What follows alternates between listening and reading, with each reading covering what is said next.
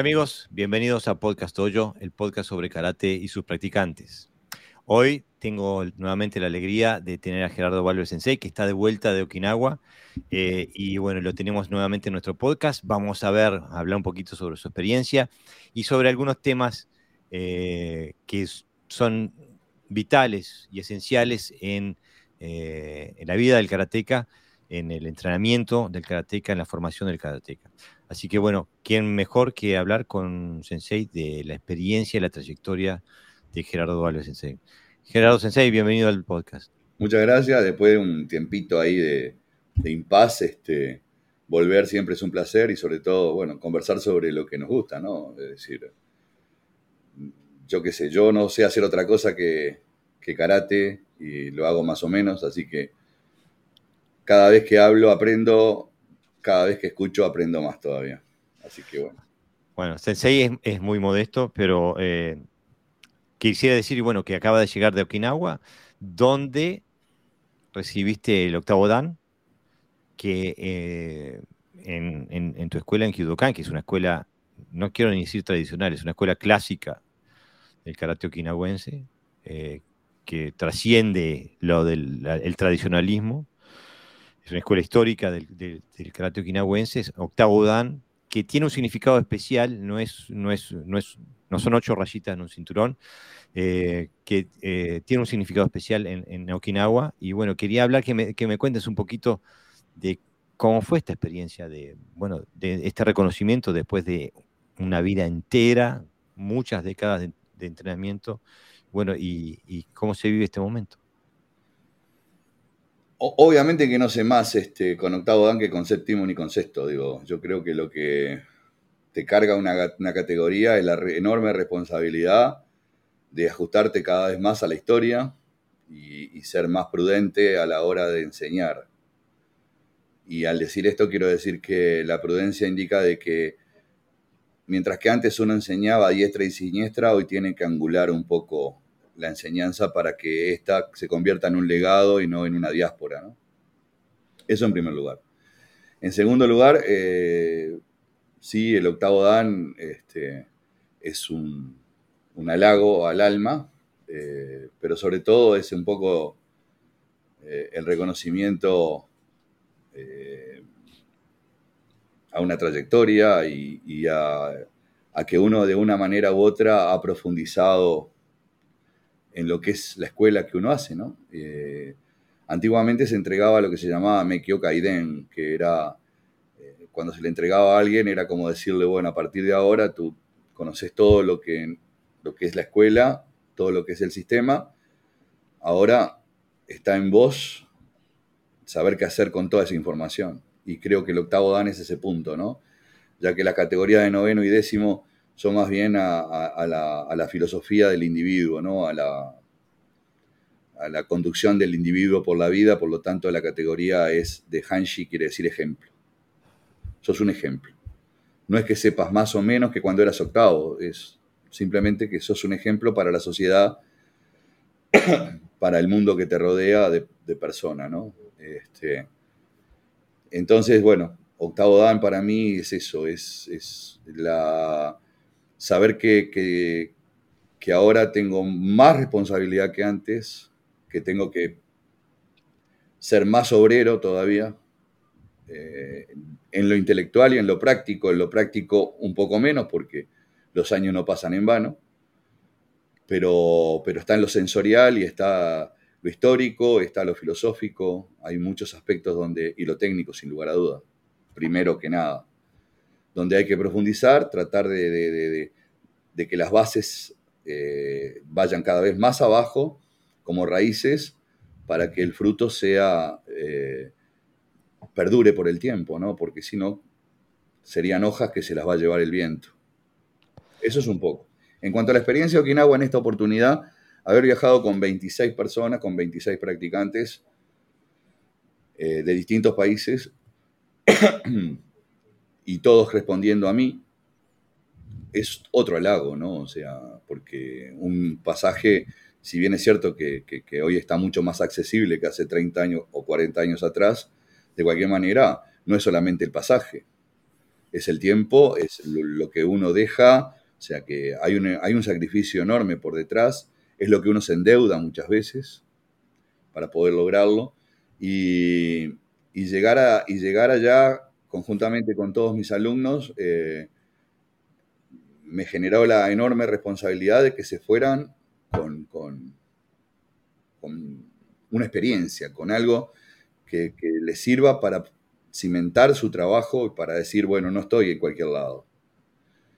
Em, el haber visto a Minoru Sensei con sus 83 años, con su bastón, con sus dificultades para caminar, ponerse al frente de una clase, eh,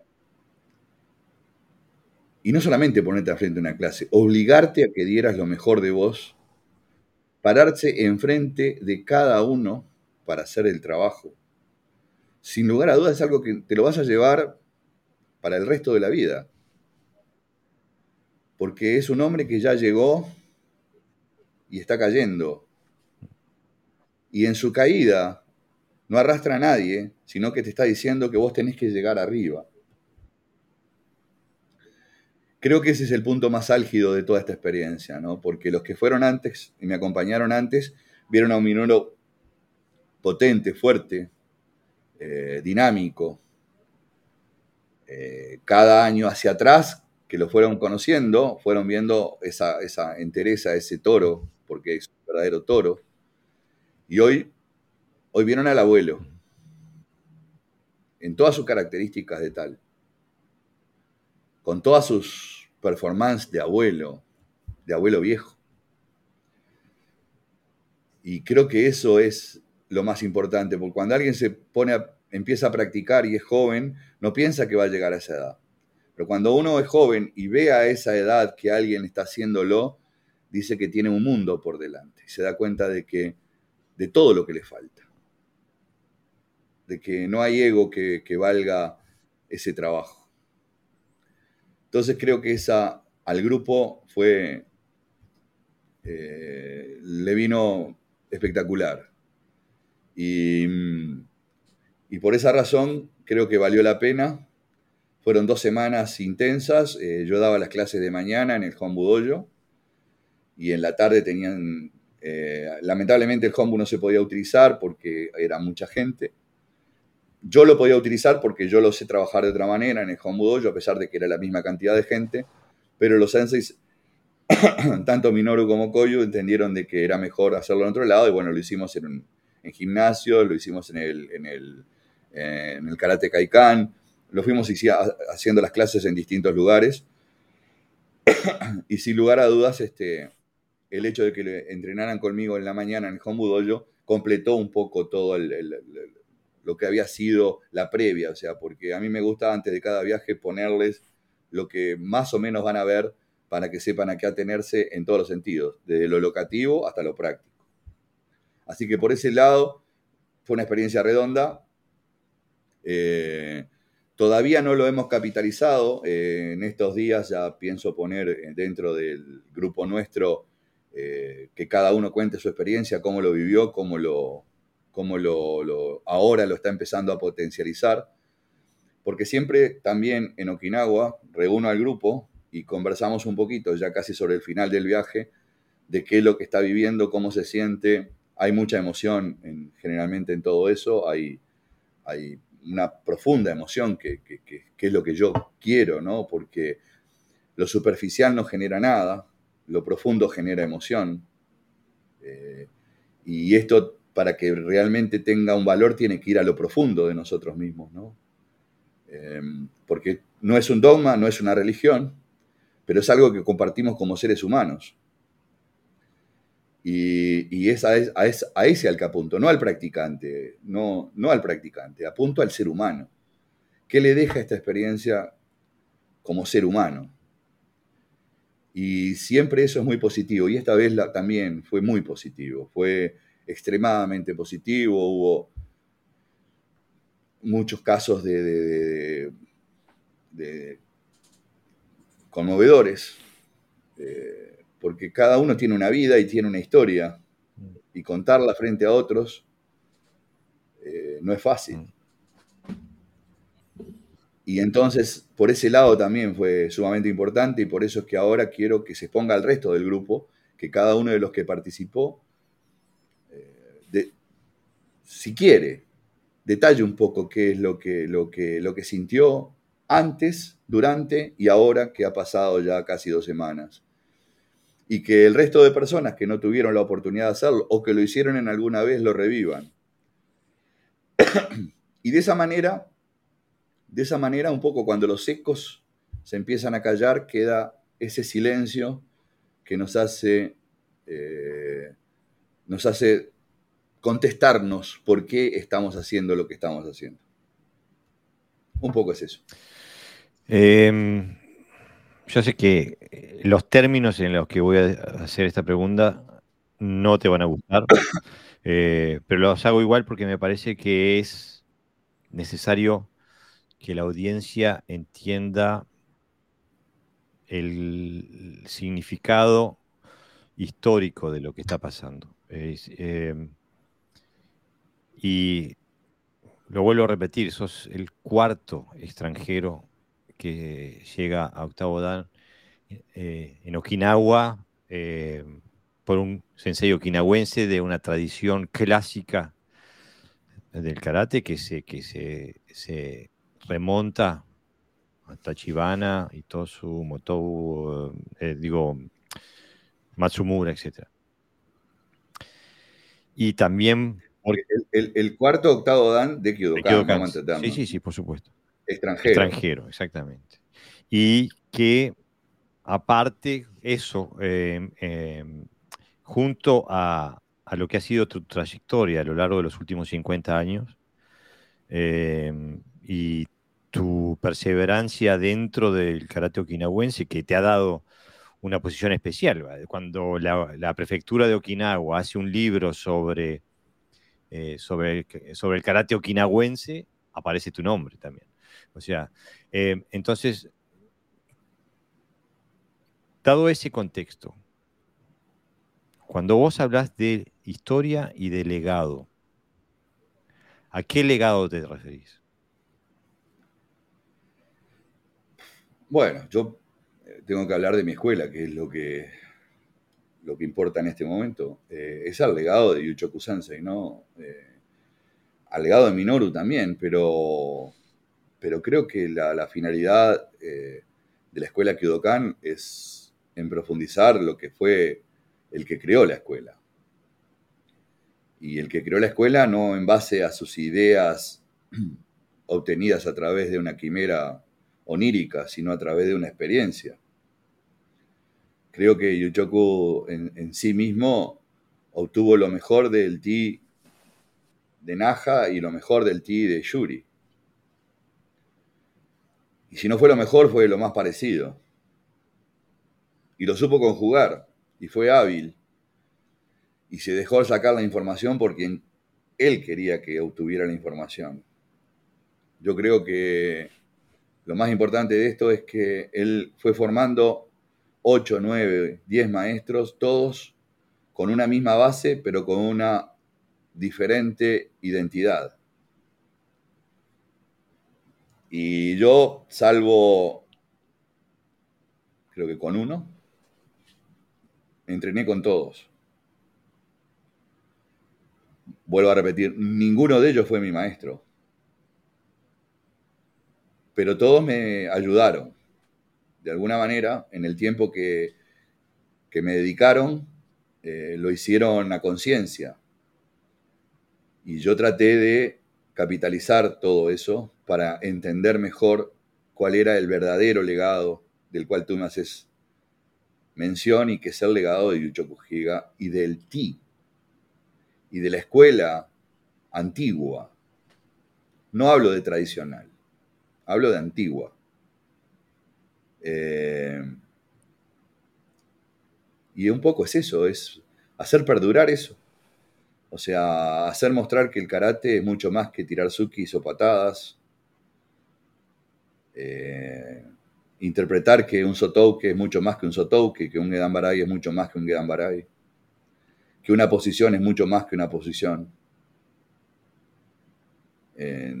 y trasladarlo, eso que es bien difícil y bien complicado porque hay años de diferencia, hay años de práctica y cuando uno lo trata de trasladar,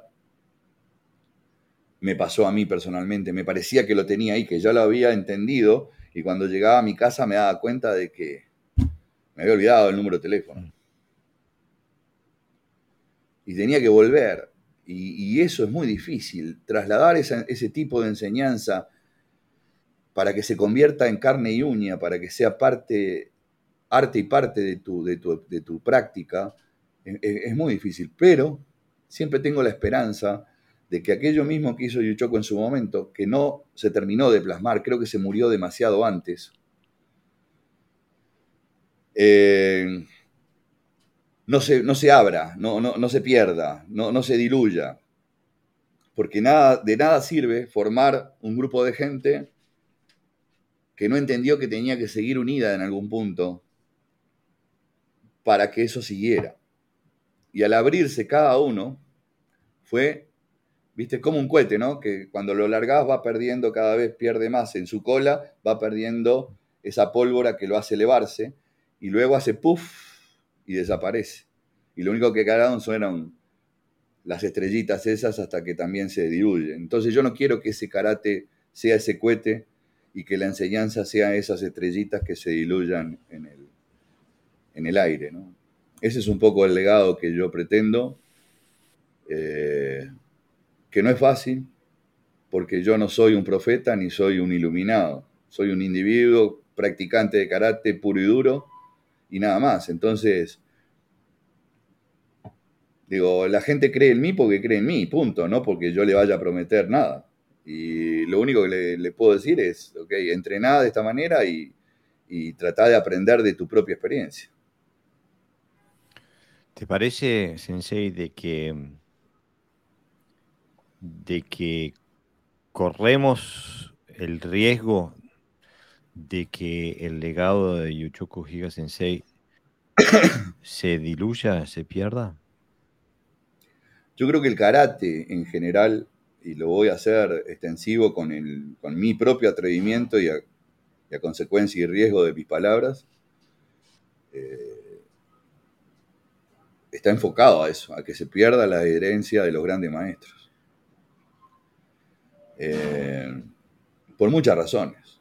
En primer lugar, porque hay gente que no entendió, no le importa, y entonces lo único que le interesa es la cáscara, no lo que hay adentro otros porque no tienen la capacidad docente para poder, y digo bien, la capacidad docente, porque no es para cualquiera la docencia. No tienen la capacidad docente para poder exponer y que se interprete eh, el legado de tantos maestros, porque no estoy hablando solamente de Yuchoku Higa, estoy hablando de que él fue uno de los guardianes de la tradición, pero no fue el único. Hubo otros grandes maestros entonces, el problema del karate, el problema que el karate enfrenta hoy en día es la muerte de los grandes maestros. Y el advenimiento de nuevos sucesores que son la división de la división de la división de la división.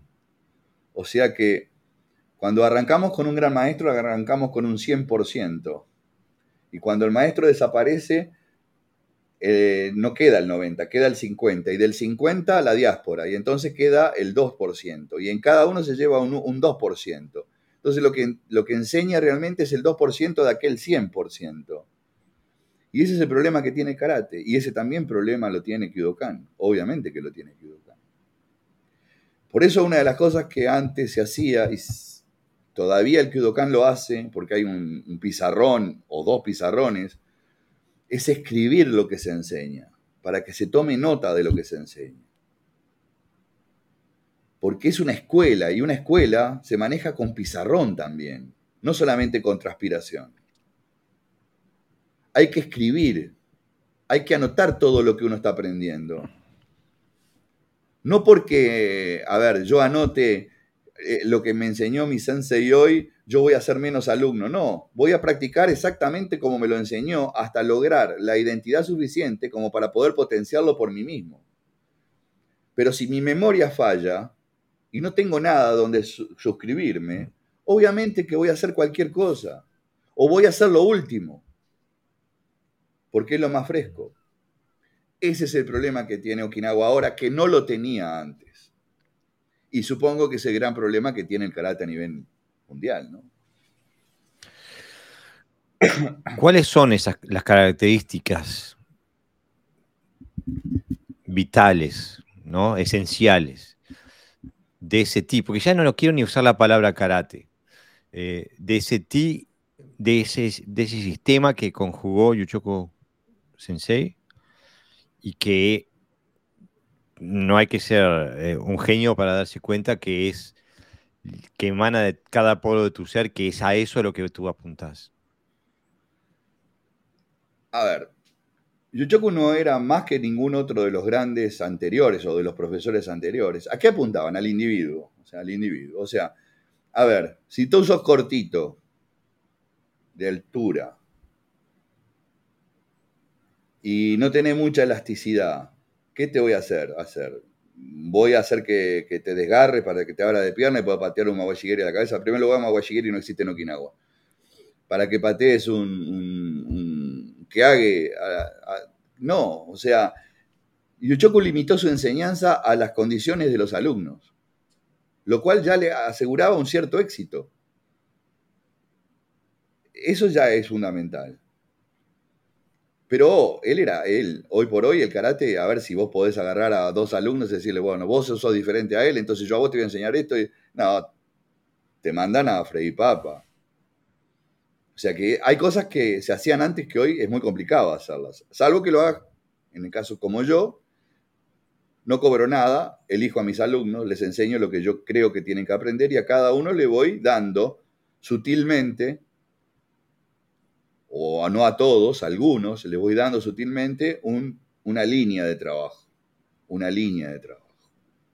Eso es lo que hacía Yuchoku. No generalizó el karate, lo individualizó en un lugar general. Mm. ¿Ah? Y entonces eso qué va a dar como resultado? Va a dar como resultado karatecas diferentes. Y vos me dirás, ah, bueno, pero todos somos diferentes. Hay una clase de 20 personas, son 20 personas diferentes, estamos de acuerdo, pero todas están haciendo lo mm. mismo. Ahora, una cosa es que seamos todos diferentes y estemos apuntando dentro de lo mismo a cosas diferentes. No sé si me, explico o me entreveré demasiado. No, te explicas perfectamente. Estás diciendo que, eh, que Sensei Yuchoku Higa apuntaba a que cada uno, desde sus cualidades personales, pudiera comprender el karate. Y, Perfecto. Entonces, ponele, yo tengo un alumno y a él le encanta hacer Sochin. Y yo le digo, ta, seguí practicando Sochin, ¿te gusta mucho? Sí, pero ¿sabes una cosa? No deje de practicar Shion. ¿Y por qué? Y porque yo te veo alguna cualidad para que de John complementes ese Sochin que vos estás haciendo. Y vos dirás, ¿qué tiene que ver Sochin y John? Ah, ese es tu trabajo.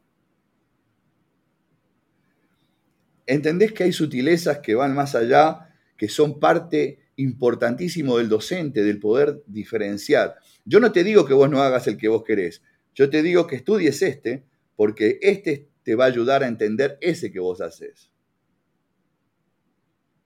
Eso también lo hizo Yuchoku Higa. Entonces, más allá de tu práctica personal, que, eh, sabemos que, es el centro de, tu existencia, ¿ves tu papel principal como el, tu papel principal desde el punto de vista histórico o de administración de un legado como docente? No entendí muy bien la pregunta. ¿Ves la docencia como una, parte esencial de cómo vos mantenés y transmitís este legado? O sea, cómo lo administrás. Sí, sí.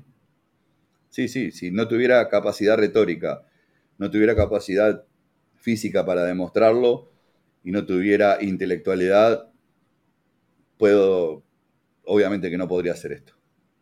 O sea, fuera, por eso yo soy un, y lo digo no peyorativa, nada nada de lo que yo diga me pone a mí como el centro de la, de, la, de, la cuestión, por lo menos que no lo interpreten así, aunque parezca que es así. Yo fui un privilegiado, llegué a Okinawa en el momento justo, a la hora indicada. en el momento que nadie me esperaba. O sea, que nadie se pudo preparar para que yo llegara. Eso se lo tengo que agradecer a los que no informaron que yo llegaba. Llegué en ese momento justo. Tuve al mejor traductor que se puede tener. Porque entendía el pensamiento, porque hablaba Uchinaguchi, porque era okinawense, obviamente, y porque sabía traducir no lo literal, sino lo, empírico, lo, lo, real, el fundamento. Que me dijo, anotate todo, porque todo esto capaz que no te lo vuelvan a repetir. Eh, tuve una excelente vida como karateca en, en, cuanto a que pude realizarme como karateca. O sea, ninguna, ninguna cosa en mi vida se me antepuso para que yo tuviera que parar o para que yo tuviera que cambiar la orientación. Es decir, que sin ser un docente profesional en cuanto a lo que es la, parte universitaria, me fui formando como un docente natural, porque entendía de que a través de esa docencia yo también me estaba llenando. Eh, si yo no sabía explicar lo que quería decir, ¿cómo podía hacerlo? Primero tenía que entender lo que yo estaba haciendo para, poder explicarlo. O sea que fue lo verbal y fue también lo físico. O sea que también tuve, la, tuve un físico en su mejor momento eh, que era muy bueno para, que fuera fácil de interpretar. Es decir, si hay alguien que fue un privilegiado, bueno, ese fui yo. Eso no me pone como mejor que nadie. Me pone simplemente en un lugar, me pone simplemente en un lugar, nada más. Sin más, sin más cuestiones, digo. Eh, bueno, fíjate que yo entiendo tu posición, Sensei, pero fíjate que te digo siempre que estoy hablando siempre de un contexto histórico yo. Y lo hago, no lo hago con ningún otro. Cuando, cuando en este podcast yo hablo, traigo a Sensei y todo, en ningún momento hablo de su posición histórica. Porque el único Sensei que, que conozco de habla hispana que tiene sí una posición histórica, sos vos. Por todo eso que has dicho ahora. Y aparte porque así lo veo yo, le guste a quien le guste, porque te veo como un punto vértice en la historia de lo que vino, de lo que fue y lo que puede ser. Este, por todo eso que acabas de decir, eh, que sí tiene mucho mérito propio, mucho mérito de, de tu persona, porque eh, gente con talento hay 10.000. Messi hay uno, Cristiano Ronaldo hay uno. Eh, o sea, depende de lo que hagas con ese talento también. Eh, y no solamente el punto de vista de la disciplina de entrenamiento y eso, sino, como hablábamos hoy, ir a Okinawa cuesta dinero. No solamente cuesta el pasaje, cuesta la estadía, cuesta el tiempo, cuesta que tenés que ahorrar o pedir prestado. Bueno, todo ese, bueno, ese, ese compromiso que ahora tus alumnos lo hicieron muchos de ellos por primera vez, vos hace 50 años que lo venían haciendo. O sea que ha sido una, una prioridad en tu vida durante una vida. Tuve suerte. Y ganas. Sí. Pero a veces uno tiene ganas y no tiene no, Exactamente. Pero a veces tenés la suerte y no la, no la sabes administrar, ¿viste? Eso también es cierto. Eso también es cierto. Sí. Entonces, por eso, por eso yo hago hincapié en esto, quiero que, la, que, le, que le quede claro a la audiencia de, por qué hago estos podcasts. Porque la función de este podcast es, no la función de este podcast, pero la ambición de este podcast es, en algún momento ser un faro para aquel, que busca. Y cuando tenemos un tipo que está, está ahí en la puntita de, de la historia, ¿no? De donde se juntan todas las condiciones es necesario escuchar, parar la oreja este, y ver qué dice, ¿no? Pero mira, hay, también que saber agradecer. Mira, si no fuera por mi esposa, eh, por su posición y por su trabajo, pero por sobre todas las cosas, por el apoyo enorme que, me ha dado en los últimos 12 años, eh, probablemente no estaríamos hablando de esto. Y hay que, hay que, hay que bancar ese, e, ese tipo de compromiso, ¿no? Este, y hay que apoyarlo. La verdad que, hay, eh, la verdad que eh, por eso te digo que eh, en la vida hay muchas causas y consecuencias y hay que tenerlas claras todas para que nada valga más que nada, sino cada cosa en su lugar. Pero tu esposa es una sensei hecha y derecha también, ¿no? Hay que decirlo, ¿no? Y ella la sensei del grupo, siempre. O sea que ella comparte la, pasión. Absolutamente. Y si no la comparte, lo disimula muy bien porque. Te convenció a vos. La adora todo, la, adora todo el mundo. en, estos minutos previos que nos hablabas, nombraste, nombraste a, a Sochin, nombraste a Gion. Eh, y entonces. Chinti. exactamente. Entonces, es lo que hace que. Y te, te hago la pregunta porque es un tema que hemos discutido arduamente en el podcast en los últimos episodios. Este, y que me gustaría que me des eh, tu posición lo más profunda que te permita este formato de cuál es la función del kata. Eh, ¿no? ¿Por qué tenemos kata y para qué tenemos que usarlo? Yo, yo, te voy a decir un antes y un después. Yo practicaba kata como practicaba como parte como parte del bagaje que tenés que hacer en el o sea, yo también fui parte del karate de las 3K. Hasta Okinawa. En Okinawa practiqué kata con todos los sensei que me quisieron enseñar. Pero sobre todo uno, sobre todo uno, que era 25, 30 centímetros más bajo que yo, y me doblaba en peso, o sea que tampoco me eligió como, como, como un elemento parecido a él, sino como un elemento antagónico a él. Me puso el shite por delante, shite como kata. Está, como practicaba kata con los demás, hice shite con él. No me corrigió nunca el shite, pero me dijo para qué servía cada cosa que hacía el. Entonces vos podrás decir, pero ¿cómo? ¿No te corrigió? No, no me corrigió. Él quería que yo me dara cuenta de las cosas explicándome el por qué. Si vos sabías la función, la forma iba, iba, iba a venir. Y eso me hizo paf en la cabeza. ¿Para qué sirve el kata? Uh, es enorme el para qué sirve el kata. Decir, sería un atrevido si yo dijera en amplitud, ¿para qué sirve el kata? El kata es individual. No hay dos Sochin en el mundo ejecutados igual, aunque parezca a la primera. Sí te vas a dar cuenta del que lo ejecuta como un elemento coreográfico. Pero cuando un practicante de dojo, ajeno a la coreografía del kata, ejecuta un kata, vas a ver al individuo y al kata como una sola identidad. El que logra pelear sin pelear haciendo kata está entendiendo lo que es el kata. Si bien hay cosas que hay que explicarlas dentro de un kata, hay que explicarlas. No hay que versear, sino explicarlas. Y para eso alguien te tiene que haber inducido al, al entendimiento. Hay cosas que se sienten cuando lo vas ejecutando.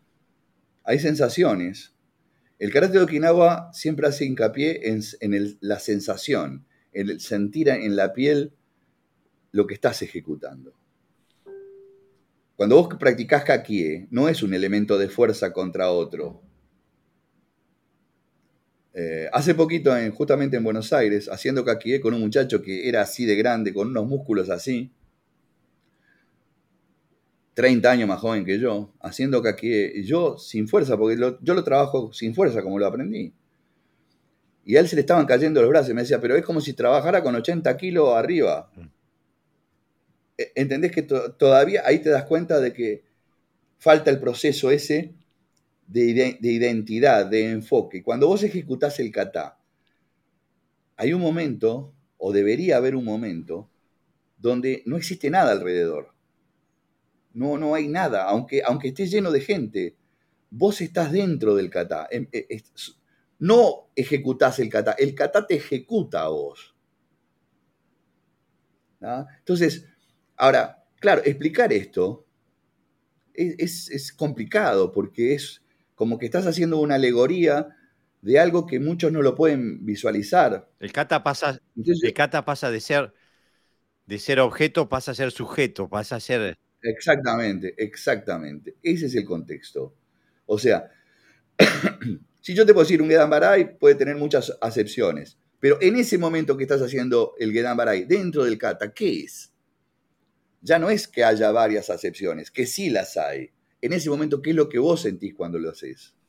Ese es el verdadero importante objetivo del kata alguien puede escuchar esto y decir que esto es filosófico. Y digo, no hay nada más alejado de lo filosófico, esto es práctico. Si no lo practicas, no lo vas a sentir. Tampoco te puedo decir, ah, si lo haces mil veces vas a empezar a sentirlo. No. Si lo haces diez mil veces, no. Si lo haces cien veces, no. No sé. Es un depende de cada uno. Es cuando vos sientas que estás dentro del kata, ejecutándolo dentro. No es lo mismo operar al, paciente que estar dentro de la, de, la, operación, dentro del individuo operando. No es lo mismo operarlo desde afuera que estar dentro operándolo. Eh, eh, esto es un, también, esto es algo alegórico para generalizar, pero, pero esa es la idea. No es lo mismo hacer el kata como un elemento externo a estar dentro del kata viviendo el momento. Si bien todo kata tiene puntos de conexión entre un, trabajo y otro, hasta estos elementos de conexión empiezan a tener valor porque, eh, porque en una pelea, después que se ejecutó el movimiento, después que se terminó la pelea, hay un impas. Pero quien haya peleado de verdad sabe que después que terminó la pelea y hay un momento de impas, adentro tuyo se forma una corriente que es como un volcán. Esto tampoco lo va a poder ver alguien que no haya sentido ese momento. Yo sé que es complicado. Eh, no, sé cómo, no, sé, no sé cómo describirlo para graficarlo de una manera que quede comprensible para todo el mundo, ¿no? Eh, pero es eso, es, es que después que pasó el momento de la ejecución es cuando realmente viene la comprensión. Muchas gracias por esa. Eh, espero que... Lástima que no estamos emitiendo en vivo hoy porque me hubiera gustado eh, recibir las preguntas de la audiencia. Eh, bueno, entonces hablamos del kata desde un punto de vista general, por así decirlo. Eh, me gustaría hablar también del kata de un punto de vista particular, porque eh, no, en todas las escuelas, pero muchas escuelas, la tradición del Naifanchi es central, ¿no? Es, eh, Sí, el Naifanchi se traduce como el Sanchin de Goyu, por ejemplo, ¿no? Pero bueno, eso también tiene un tema, eso depende del individuo si vos me decís, yo no, yo he hecho Sanchín, pero lo he hecho como hijo de vecino nomás. Por lo tanto, no puedo omitir una opinión al respecto. Obviamente que en el Hanchi sí, porque es el kata que he hecho en los últimos 50 años. Eh, para mí en el Hanchi tuvo también varias etapas. Eh, la primera etapa, que no, no me decía nada, Después una etapa donde me explicaron que era para pelear contra la pared, otra que era para pelear arriba un barco, otra para pelear en un campo de arroz. Tampoco entendí nada. Y otra etapa, donde alguien vino y me, me prendió la luz del cuarto donde lo estaba haciendo y empecé a ver qué porquería estaba haciendo. Y lo digo en el mejor de los sentidos. Yo voy a decir, ¿cómo puede haber un mejor sentido si me estás hablando de porquería? Digo, no, la porquería desde el punto de vista de que no entendía nada de lo que estaba haciendo. ¿Por qué el Yujidachi? Explica lo que es el, el para, para... Ah, el, paso que cruza por delante para pasar a la otra posición, ¿no? O sea, sea Naihanchi, o sea Kibadachi, o sea Shikodachi, como lo, cada uno lo practique. Y entonces cuando yo estaba haciendo ese movimiento así, me dice, para. Y me agarró de los hombros y me hizo, ¡Wuk! así. ¿Y qué te pasa ahora? Y estoy mirando para el otro lado. Ah, quedaste mirando para el otro lado. Y claro, ahí empezás a ver, ah, hay otra cosa, no es solamente una línea. Después me, me, lo hizo hacer al revés. Del último movimiento al primero. Después me lo hizo hacer para el otro lado. Después me lo hizo hacer cambiando de posiciones en, un cuadrado. Después me lo hizo hacer cambiando de posiciones en un círculo. Y entonces dije, ah, ¿y todo esto te estaba dentro de esto?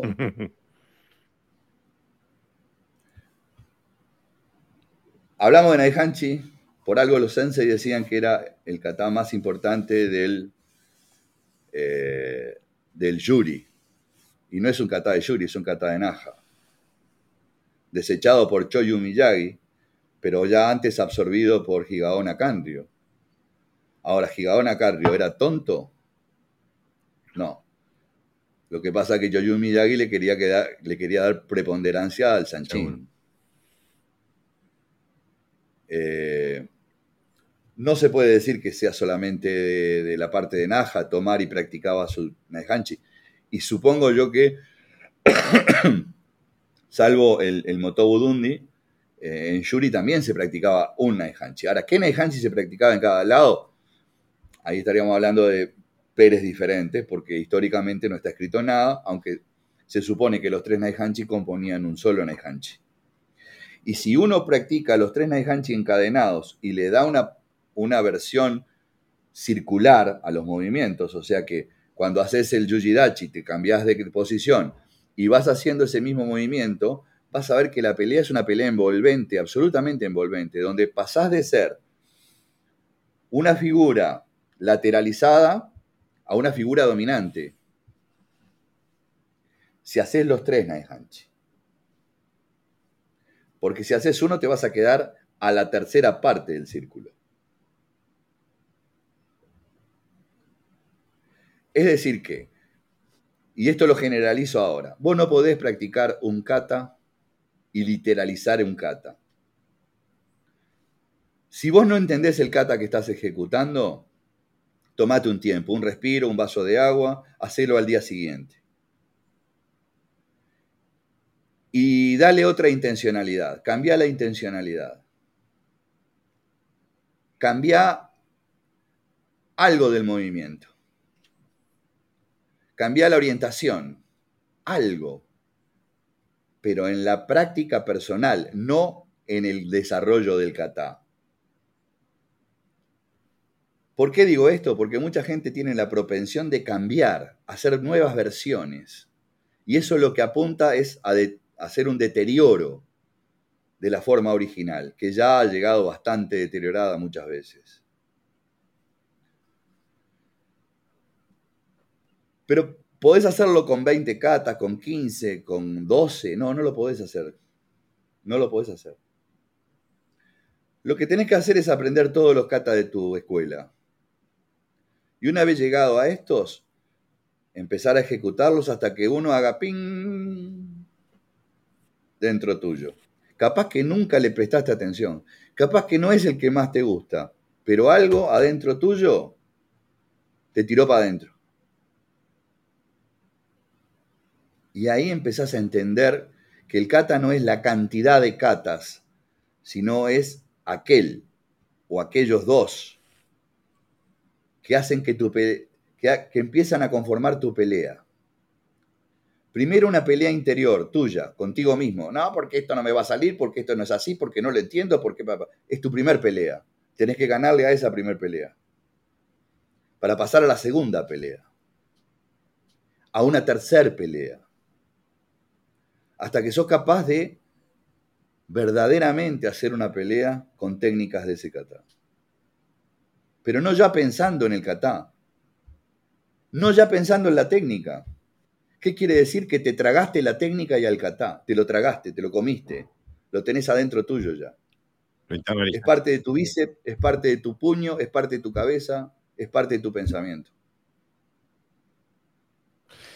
Eh, dos preguntas. Empezamos por la más fácil, este, porque el otro día estaba leyendo un artículo de el nieto de Motobu Choki, eh, Naoki. Naoki Motobu, eh, traducido por Andreas Quast Sensei, este, donde hacía la proposición de que Matsumura hacía el, el Naihanchi con las manos abiertas.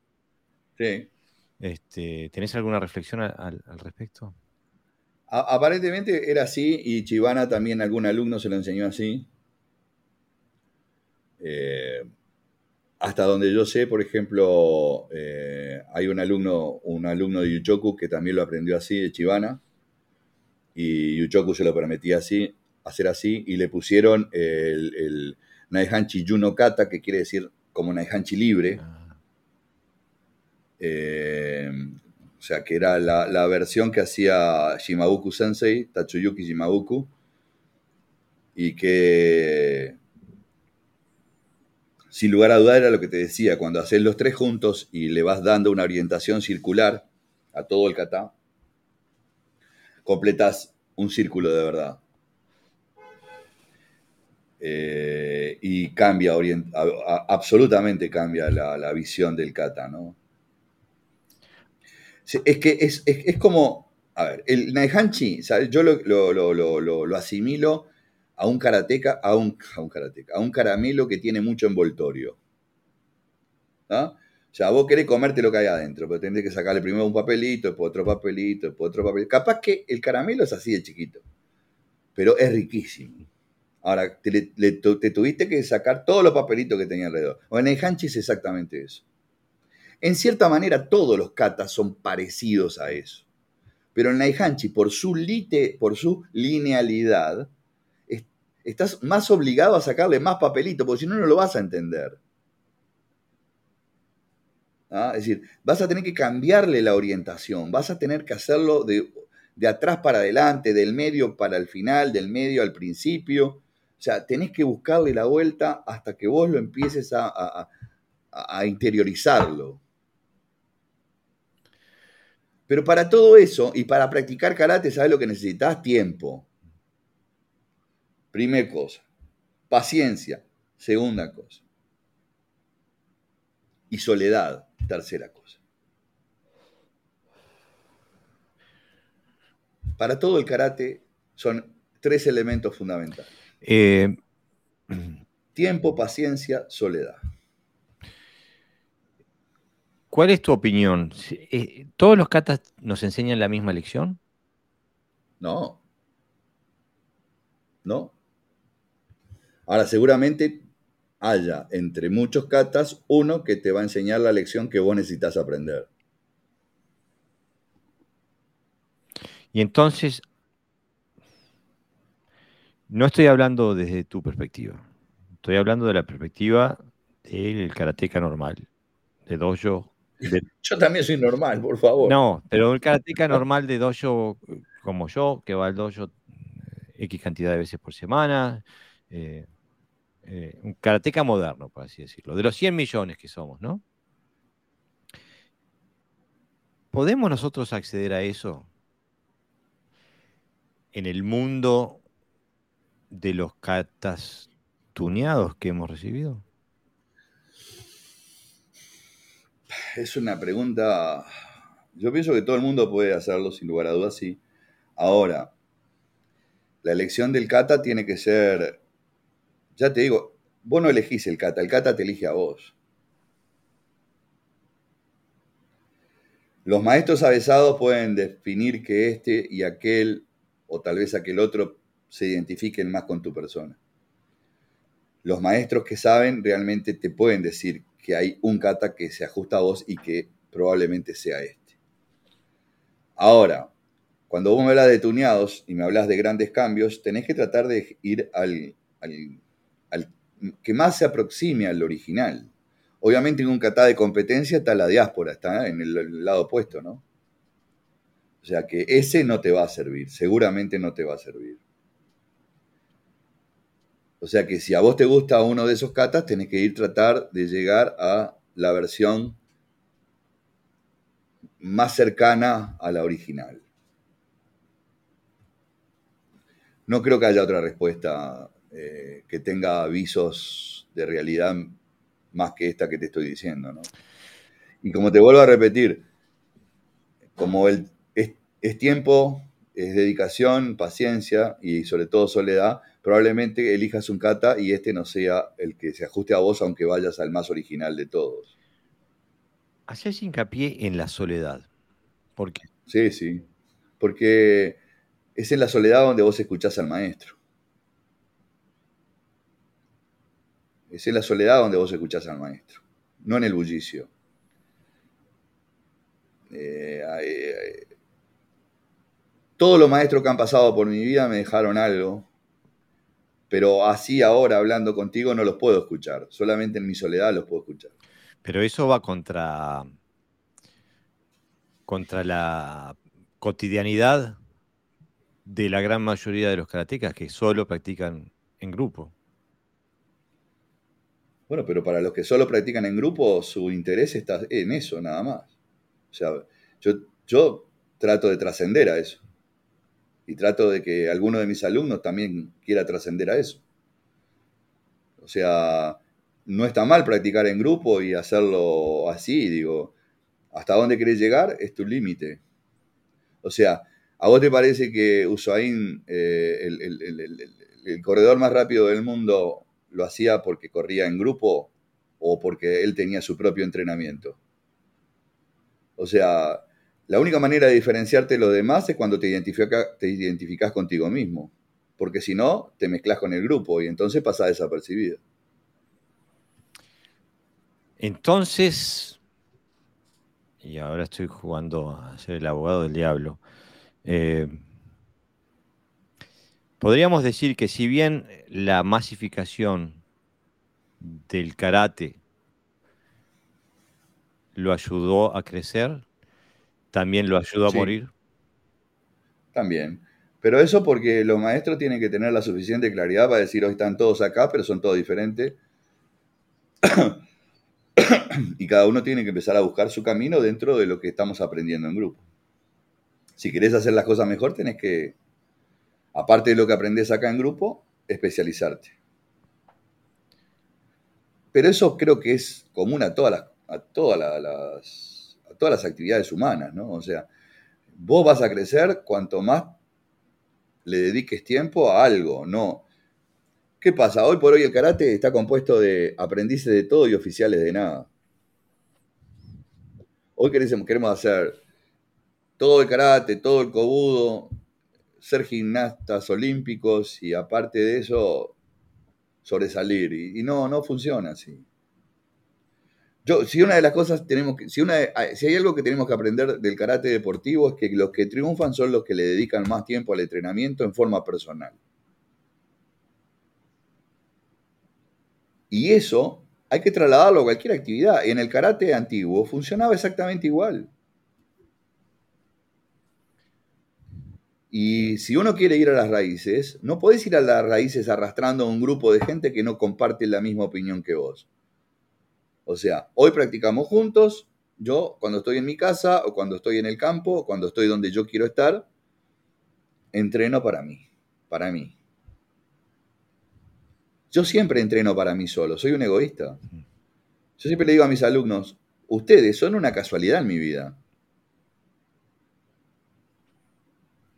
Ahora, si quieren ser una causalidad, entonces empiecen a entrenar para ustedes.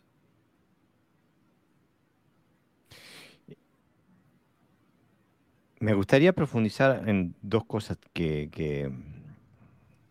que, tocas así, casi como, como que lo das por hecho, eh, lo das por sabido, y creo que hay muchos karatecas que no, no, no, no entienden a qué te referís.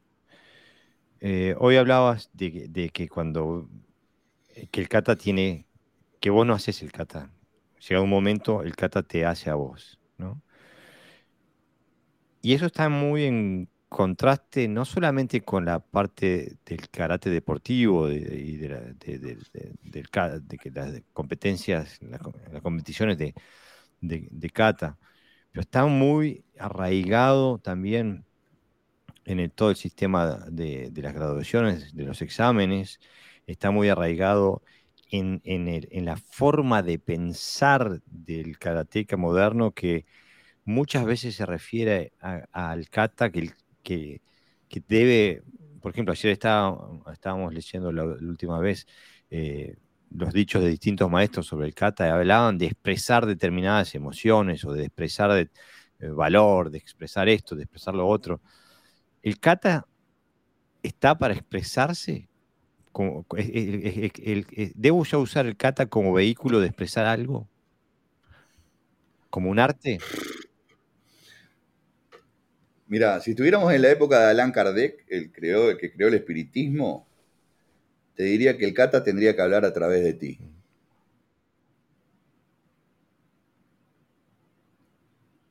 Más o menos. O sea, si vos ejecutás el kata y pretendés que la gente lo entienda solamente porque vos lo ejecutás, no funciona. Capaz que te aplauden, capaz que ganás una medalla o lo que sea. O capaz que te sentís bien porque la, demás la gente te admira. Ahora, si el kata se expresa a través de vos, que no es que vos te expreses a través del kata, si lo haces a la inversa, si lográs que el kata se exprese a través de vos, entonces vas a empezar a entender cosas que estaban vedadas de otra manera. ¿Funciona para todo el mundo así? No tengo ni idea. No tengo ni idea, la verdad que no sé. No. Si vos me decís, ah, pero entonces, si todo el mundo lo hace, ¿lo va a vivir así? No sé. O sea, lo que, lo que, me estás diciendo es que el kata, en realidad, se comunica contigo. No está para que vos te comuniques con el público. Eh, o para que vos no te comuniques, vos te comuniques. No. A mí el público no me interesa. No me interesa si alguien lo ve o no lo ve. Ese es el primer coso que tenés que combatir. El, hacer las cosas para los demás. primero todo lo tenés que hacer para vos. Los demás son, como dije, una casualidad, no una causalidad. Los demás están ahí porque estaban ahí o porque quisieron estar ahí. Desde el momento que vos te desprendas de esa, de esa, de esa lógica que genera el, es, que ¿cómo vos podés lograr ser individual cuando vos querés estar con los demás? Cuando estás con los demás, tenés que ser parte. Solamente cuando estás en la soledad, vos lográs tu individualidad. Porque de la otra manera lo que lográs es que los demás te admiren o te detesten. ¿Entendés? Es decir, el, karate, el karate en sus orígenes no funcionaba así. Cuando nadie me miraba, yo era donde controlaba mi mejor técnica para ejecutarla y que nadie se diera cuenta de esa técnica. Y que nadie se diera cuenta. Ese era el objetivo. Ese era el objetivo del TI. Entonces, ¿qué, basado en esto, ¿qué reflexión te genera la visión del karate como un arte? Como un arte. Sí, con, con la connotación estética de arte. No tengo idea, la connotación estética para mí hace años que dejó de tener validez alguna, ¿no? Ahora, eh, con el arte todo, o sea, eh, no, no imagino, no imagino a, un Van Gogh o a un Picasso o a nadie que se dedique a, liberar su, sentimiento y plasmarlo en lo que sea, ya sea en una piedra o en una tela o, en la arena, eh, no, no sienta esa chispa, ¿no? O sea, o sea, ejecutar un, un, kata con chispa es hacerlo desde adentro. Eh, por eso lo interesante de saber muchos katas es que te da la, opción mejor dicho, lo bueno que tiene, y yo creo que ahí Yuchoku la pegó bien porque eligió 15 katas increíblemente eh, cargados de, emotividad para que cuando lo ejecutaras uno te, agarrara y te metiera para adentro. Si yo te enseño tres, capaz que ninguno de esos tres es el... decir, estoy limitando... También me puede decir, bueno, pero hay 50 katas originales. Bien, pero Yuchoku eligió 15 originales. Más 5 Pinan, más 2 Fukyugata, los cuales los elimino un poco, no porque no tengan valor, que sí lo tienen, pero son valor formativo. Ya cuando empezás a ejecutar katas completos, en el, en el gran sentido de la palabra, obviamente que empezás a agrandar tu universo. Y esto es complicado de explicar. Cuando vos agrandás tu universo es para que veas que, no, que el sol no es la única estrella, ni que vos sos la última Coca-Cola del desierto. ¿Ah? Y cuando agrandás tu universo, una, una, una de esas luces que son estrellas, que son soles, capaz que te ilumina más. Y entonces, ¿qué es lo que haces? Lo inversamente proporcional. Eh, agrandaste tu universo para achicarlo y traerlo para adentro tuyo. Si vos te quedás en el universo grande, te perdés. te perdés. Te, confundís. No sabés cuál es la línea que tenés que seguir. Ah, cuando esa luz te ilumina, agarrala y tráela para vos.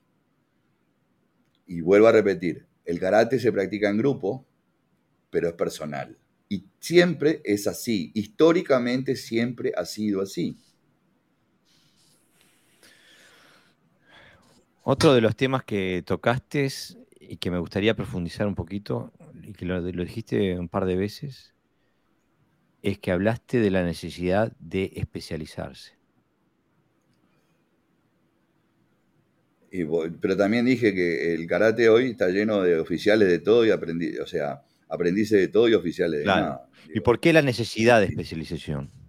Y porque si no, como vos podés ser individual si no lográs especializarte en algo? Pero no. La individualidad parte de que vos sos dueño y señor de algo. Y de ese algo lo sabés de atrás para adelante y de arriba para abajo. Eh, ¿No va en contra eso de algunos maestros históricos, como Mabuni Sensei, por ejemplo, que, que coleccionaba decenas y decenas y decenas de kata? No va en contra, porque yo no creo que Mauni quisiera que todos sus alumnos hicieran todos sus catas. No, no, nunca lo escuché eso. Yo creo que eso es como lo, mismo que Kata que eligió Yuchoku Higa. Eligió X cantidad. Mauni lo hizo más amplio, eligió 60 katados, 50 y pico de kata. Eh, pero eso es para que cada uno tuviera un margen mayor de... Claro, cuanto más amplio es el universo que mostrás, más difícil es encontrar la, luz, la estrella que te ilumine, ¿no? Es decir, eh, pero sí, digo, y también creó ocho kata. Mm. Yo no sé si está bien crear kata. Yo, yo creo que con lo que hay hay más que de sobra. Pero bueno, eso también depende. A ver, ¿quién tiene la verdad? Yo te estoy diciendo mi verdad. Y no es una verdad universal. Estoy tratando de llegar a cómo era el pensamiento original lo cual no quiere decir que lo que yo esté diciendo sea eso. Digo, es mi aproximación. Claro, pero ahí, ahí tocas, tocas, una, un, tocas un nervio, me parece, porque ¿te parece que estoy, estaría yo muy errado en decir que el, el objetivo hacia el cual apuntaba, por ejemplo, un maestro, no solamente él, pero un maestro como Mabuni Sensei, e, esa generación, ese grupo de maestros, el objetivo que apuntaba era otro completamente distinto del que apuntaban los maestros más originales? Mira, yo, creo que lo que hizo Mabuni en cierta manera estuvo bien, porque eh, fue rescatar kata que se iban a perder. Él, fue un, bibliotecario de kata, coleccionista, ¿sí? En su interior habría que ver qué es lo que él pensaba sobre qué, cuál era el kata de él o cuál era su kata preferido, cuál era aquel que lo había captado. Pero aparte de eso, él cumplió una doble misión. Aparte de ser un practicante de karate muy bueno, eh, cumplió la misión de salvar para la humanidad un montón de kata que se hubieran perdido. Después la función, si si lo superó la función y el ego y decidió crear más kata, bueno, eso es un tema aparte de la historia, ¿no? Pero en principio podemos decir que fue un rescatador de kata. Pero por ejemplo, Toyama no hizo eso. Y, y Motou ni hablar, menos todavía. Y Funakoshi sabía 5 o 6 kata. Después el resto lo mandaba a aprender o a Okinawa o a Mauni. Claro, justamente. O sea que si vos, si vos razonás esto, casi todos los grandes maestros tenían un reducido grupo de kata. O sea que eso ya te puede dar una idea o pautar una idea de cuál era el pensamiento antiguo, ¿no? A eso voy, porque mira, hace muchos, no muchos años, pero mucho tiempo, ¿verdad? unos dos años, una cosa así, vos me dijiste una cosa que a mí me quedó picando. Me dijiste, y que incluso yo la cité en el podcast y la cité mal, así que ahora tengo la, la oportunidad de rectificarme. Que me quedó picando porque me dio un ángulo a cuál era realmente la visión antigua. Hablando de Choyo Miyagi, vos me dijiste que Yuchoku Higa Sensei dijo que Choyo Miyagi dejó de, de enseñar ti cuando empezó a enseñar Goju Ryu. Claro. Y no, no, Sí, y así y fue. y no, no- no quiero hablar mal de nadie, estoy simplemente marcando la diferencia, en- la diferencia de intención, la diferencia de objetivo. Entonces, ¿a, a- a qué te parece que se refería Yuchoku Higa Sensei al decir una cosa de esa? Y bueno, a que mientras que él eligió alumnos específicamente, algunos de ellos, como, como eh, Yoatsu Kyoda, mismo, eh, mientras que Higaon a cambio eligió a algunos alumnos como Yoatsu Kyoda, como Choyumi Yagi, y algún otro más que anduvo por ahí en la vuelta, y los fue formando en su ti, en su forma, conjuntamente con, con eh, Aragaki y algún otro más que se me pierde, Kenko Nakaima y algún otro más. Eh, no había grupos. Entonces, eh, en cierta manera, Miyagi Choyun sigue el lineamiento de Itosu para abrir el karate y decide conformar lo que luego se llamó Goju-Ryu, pero casualmente se llamó Goju-Ryu. Y yo creo que cuando casualmente se forma el Goju-Ryu, como Miyagi pretendía entrar en Japón, entonces dijo, bueno, está, este es el sistema.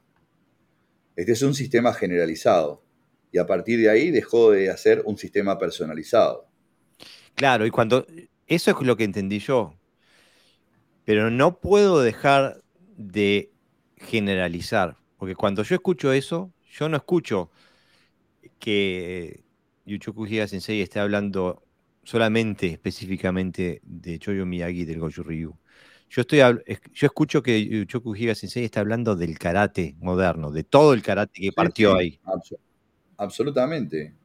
Absolutamente, es de todo el karate que está hablando. Yo, te pongo un, breve ejemplo para continuar. Cuando Choyo Miyagi estaba, bien, pero tenía algún problema de hipertensión y tenía problemas cardíacos, y todavía Jinan Shinsato estaba vivo antes de la guerra, Jinan Shinsato era su alumno de linaje, de línea directa, y muere en la guerra. Pero antes de eso, él le dice, cuando tengas alguna duda, preguntáselo a Kyoda. Kyoda crea el Ton Ryu, con menos kata todavía. Quiere decir que Kyoda tenía un ti que en su momento compartió también con, con Miyagi Choyun. Un ti, no estamos hablando de estilo de karate.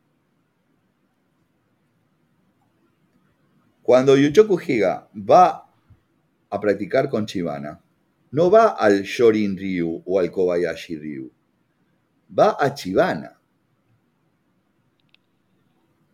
¿Ah? De ahí es que hay una diferencia entre los que eran alumnos anteriores al ingreso de Yuchoku Higa dentro del Kobayashi Ryu y a partir del ingreso de, de Yuchoku Higa con su visión del ti que ya venía arrastrando. O sea que Chibana hace su ti con Higa. Por eso es que si vos ves a todos los alumnos de Chibana, con poquita diferencia, hacen todo lo mismo. Que no es lo que hacía Yuchoku Higa. Que no es lo que hacía Higa. Y esto no lo digo en desmedro de ninguno, ni de Miyahira Sensei, ni de, ni de Yagi, eh, ni de Nakasato Yugoro, o, otros sensei que provienen del linaje de Chivana. No lo digo en desmedro, digo que simplemente Chivana, capaz que no tuvo con ellos esa, esa diferencia. O sea que no son culpables de lo que están enseñando, sino son culpables, son, son receptores de algo que Chivana lo dejó así. ¿Y eso no te parece eh, que compromete? Que compromete al legado que recibimos los que pertenecemos a, a, esa ala del karate moderno? Sin lugar a duda. Compromete, para mí, no es que comprometa el futuro del legado, compromete al individuo a buscar el legado. Vos podés verlo de dos maneras. Ok, nos dejaron esto, entonces no vamos a morir con haciendo esto. No, bueno, eso es, esa es tu decisión. Capaz que lo que te quieren decir es que a partir de lo que sabes, tenés que seguir yendo a profundizar. Bueno, entonces. Porque es, muy fácil, es muy fácil echar una culpa sin analizar. Eh, por eso que existen los abogados defensores, existen los fiscales, existen los jueces. Es decir, eh, a través de una única visión, angulamos una cosa sola.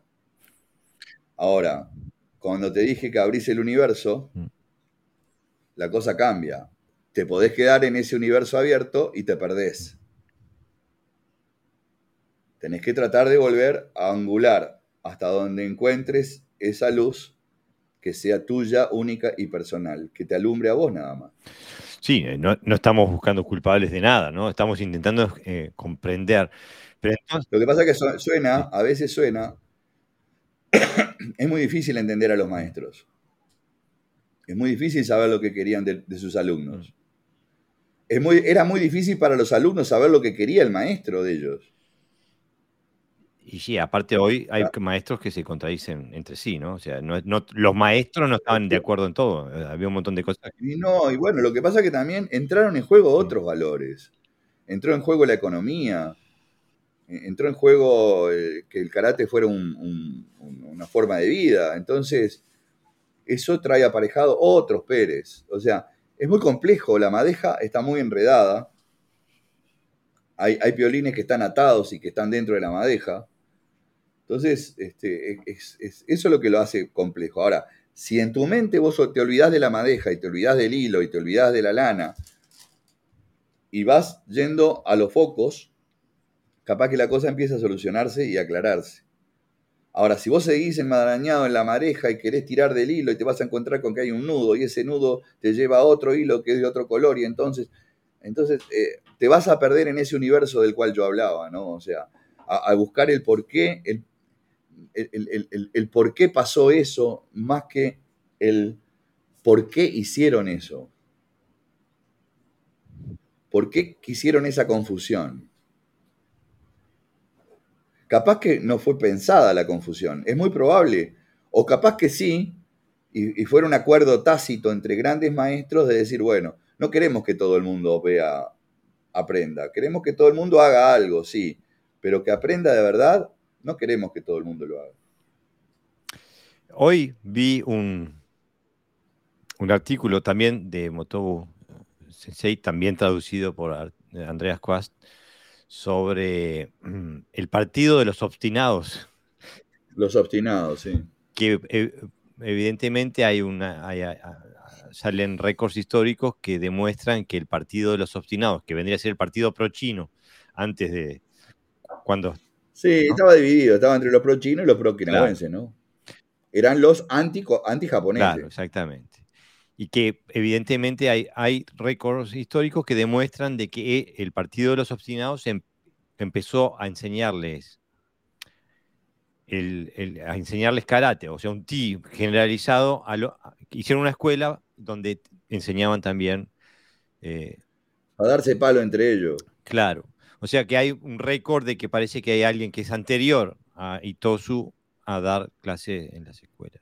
Sí, sí, sí, existe eso, es así. Eh, no recuerdo ahora el nombre, Choku, no me acuerdo ahora el nombre, pero sí lo leí en algún momento de que el Partido de los Obstinados había empezado a entrenar gente, pero era para las peleas seculares que había entre los dos, entre los dos grandes bandos, ¿no? los pro-japoneses y los que no eran pro-japoneses. Dentro de los que no eran pro-japoneses había algunos que se habían quedado en Okinawa y otros que se habían ido a Fuchu, pensando de que en algún momento el gobierno de China los iba a ayudar para retomar otra vez Okinawa.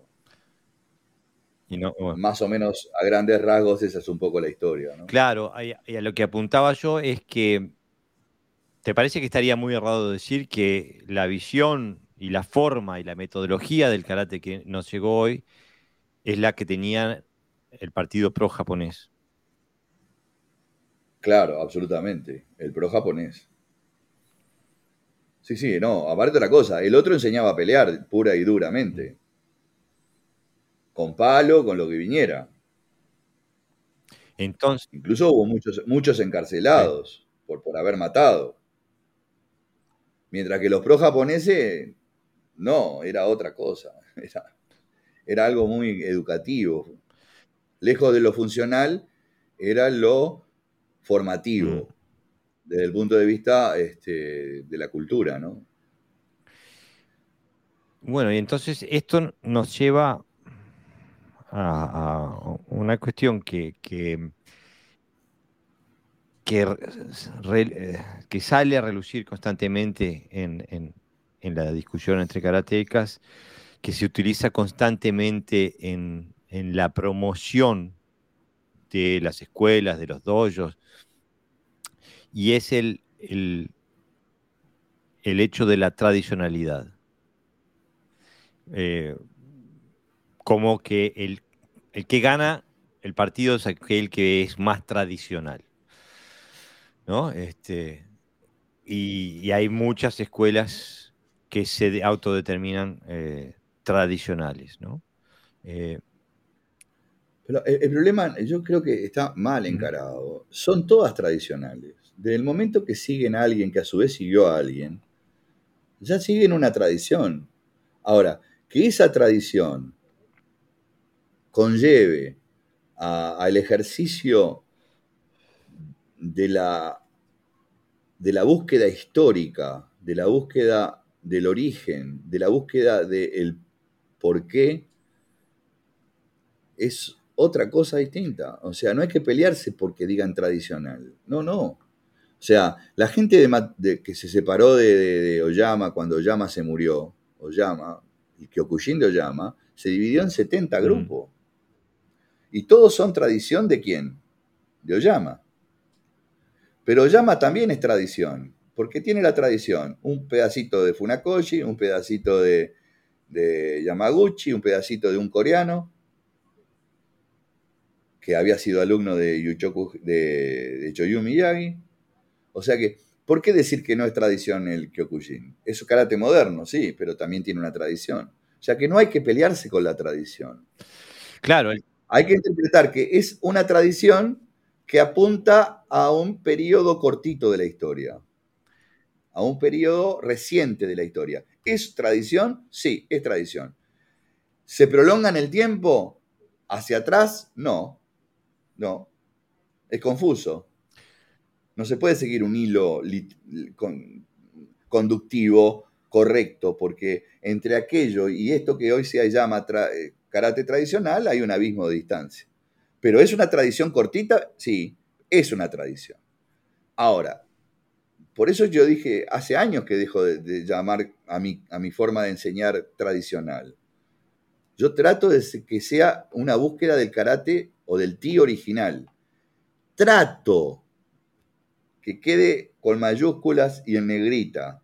Trato. Eso no quiere decir que lo consiga o que lo esté consiguiendo. Quiere decir que es una búsqueda personal que trato también que trato de que trascienda a mi persona y se haga carne en otros. Claro. Porque para mí, por eso que eh, Kyudo Mugen, el, estudio no tiene fin. Por eso que es una, esa es, esa es la gran frase del karate para mí. Porque el estudio es profundizar no solamente en la técnica, sino en la historia, que es la que tiene que tratar de eh, encajar la técnica en periodos y sobre todo hacer la parte tuya. Claro, eh, yo comprendo eh, completamente lo que me estás diciendo, Sensei. El tema es que no es la forma en que se usa esa definición, que tu definición me parece la más sana y la más correcta.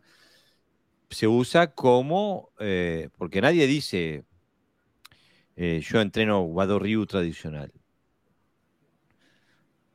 No. Dice nada más que tradicional, apuntando a una conexión con el pasado. Nadie te dice que es un pasado limitado a ver, vos podés comer todos los días arroz e imaginarte, hoy esto es puchero, y comes al otro día arroz y hoy son milanesa con papa frita, y al otro día comes arroz y hoy son, yo qué sé, croqueta de carne. O sea, vos podés comer arroz todos los días e imaginarte lo que quieras. Y bueno, y te va a llenar la panza porque realmente te estás mandando algo para adentro. Ahora, eran croquetas, eran milanesas, era puchero. O sea, cada uno, cada uno come lo que quiere comer. Y está bien. Claro, pero tú ahí apuntas a la, al abismo que... ¿Vos qué me quieres hacer decir? Vamos a empezar No, no te quiero decir, hacer decir nada. Quiero explorar una, línea de, ideas, porque me, me interesa de que, de que queden los puntos sobre las IES, ¿no? Porque tú ahí estás apuntando a una clara diferencia entre una realidad objetiva y una realidad subjetiva. La realidad objetiva es que estoy comiendo arroz todos los días. La subjetiva es que hoy como croquetas, mañana puchero y el, tercer día milanesa. Ahora, ¿no te parece que sería más sincero apuntar a qué tradición yo sigo? Este, que, si yo, dijera, yo sigo la tradición de Otsuka Hironori Sensei. A, que decir, yo entreno karate. Si quieres entrenar karate tradicional, tenés que entrenar conmigo. Bueno, a ver, vuelvo a repetir, eso es un tema que eh,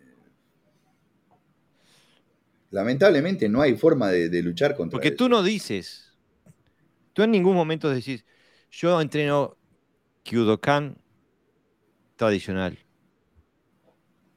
No. tú dices, yo apunto a transmitir el legado de Uchoku Higa Sensei. Intento. Claro. Y, pero eso es una gran diferencia, porque, una porque cuando vos decís eso, no solamente que dejas bien clarito cuál es el objetivo, pero también lo haces con un grado de humildad. Porque estás diciendo que estás trabajando con un alto nivel de responsabilidad para intentar mantener un legado. Para, para, te quiero cortar ahí, hacer, hacer un... Yo de humilde no tengo nada. No lo tuve antes, no lo tengo y posiblemente no lo tendré. Y te voy a contar una anécdota pequeñita. Sobre el tema de la humildad, un día escribí un artículo. Como tres o cuatro días después, en una reunión que tuvimos, mi señora hace hincapié que yo de humilde no tengo nada.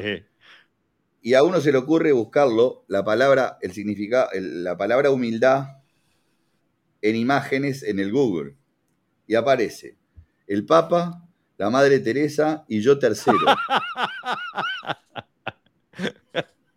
Sos el, el cuarto octavo Dan y el tercero en humildad. El tercero en humildad a ver, dio la casualidad que había escrito un artículo y que el Google lo, mandó ahí tercero. Entonces dije, ¿viste cómo yo soy humilde?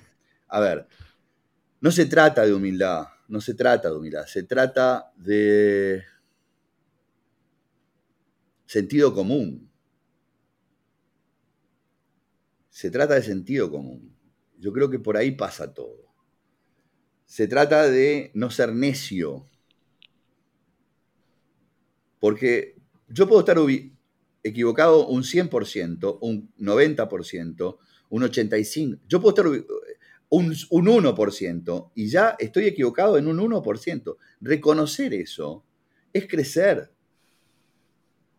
¿Ah? Es decir, pero vuelvo a repetir, si vos querés comer arroz y creer que estás comiendo eh, el, mejor manjar del mundo, está en vos. O capaz que el arroz para vos es el mejor manjar del mundo y está bien también. No se puede hacer cambiar de opinión a la gente si ésta no quiere ya no cambiar de opinión, sino usar el sentido común. Porque tampoco se trata de que esta conversación pretenda cambiar la opinión de la gente. En absoluto, en absoluto. ¿Ah? ni, tampoco que estamos hablando mal de nadie. Si vos me preguntás, ok, el karate de Okinawa entonces es el mejor karate, es el más... No, ¿qué va? Estamos... el que yo conocí está lejísimos. Y supongo que si hubiera ido en lugar de hace 30 años atrás, a 60 años, el karate de esos 30 años estaría lejísimos también. Entonces, ¿pero qué pasa? Si yo me hubiera quedado solamente con eso, si no me hubieran mostrado que había otra cosa, por lo menos mostrado la punta de la baraja, y hoy yo seguiría, yo capaz que diría que estoy haciendo karate tradicional. Pero no lo decís. No estoy haciendo karate tradicional. No, lo decís. Y a eso me refería yo con humildad. Capaz que no es la palabra correcta. Pero tú no dices, yo soy. Si quieres entrenar el karate de Uchoku Higa, tenés que entrenar conmigo. No.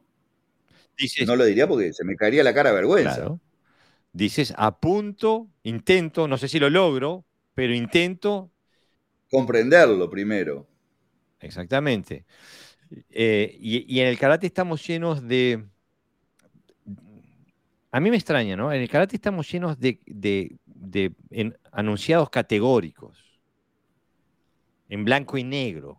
No hay, no hay matices muchas veces. Ve, pero en eso sí, ahí está. Mientras que los okinawenses fueron okinawenses y no quisieron ser japoneses, no tenían ese problema. Por lo menos no en gran escala. El japonés, en su momento, sobre todo cuando el, nacionalismo estaba exacerbado, no hoy, sino cuando estaba en su, apogeo, el japonés, como el nazi en su momento, se creyó que era o esto o nada. O sea, todo lo que está por debajo de esto no existe. Y eso se trasladó, y sobre todo al ámbito universitario. Y los primeros grandes maestros,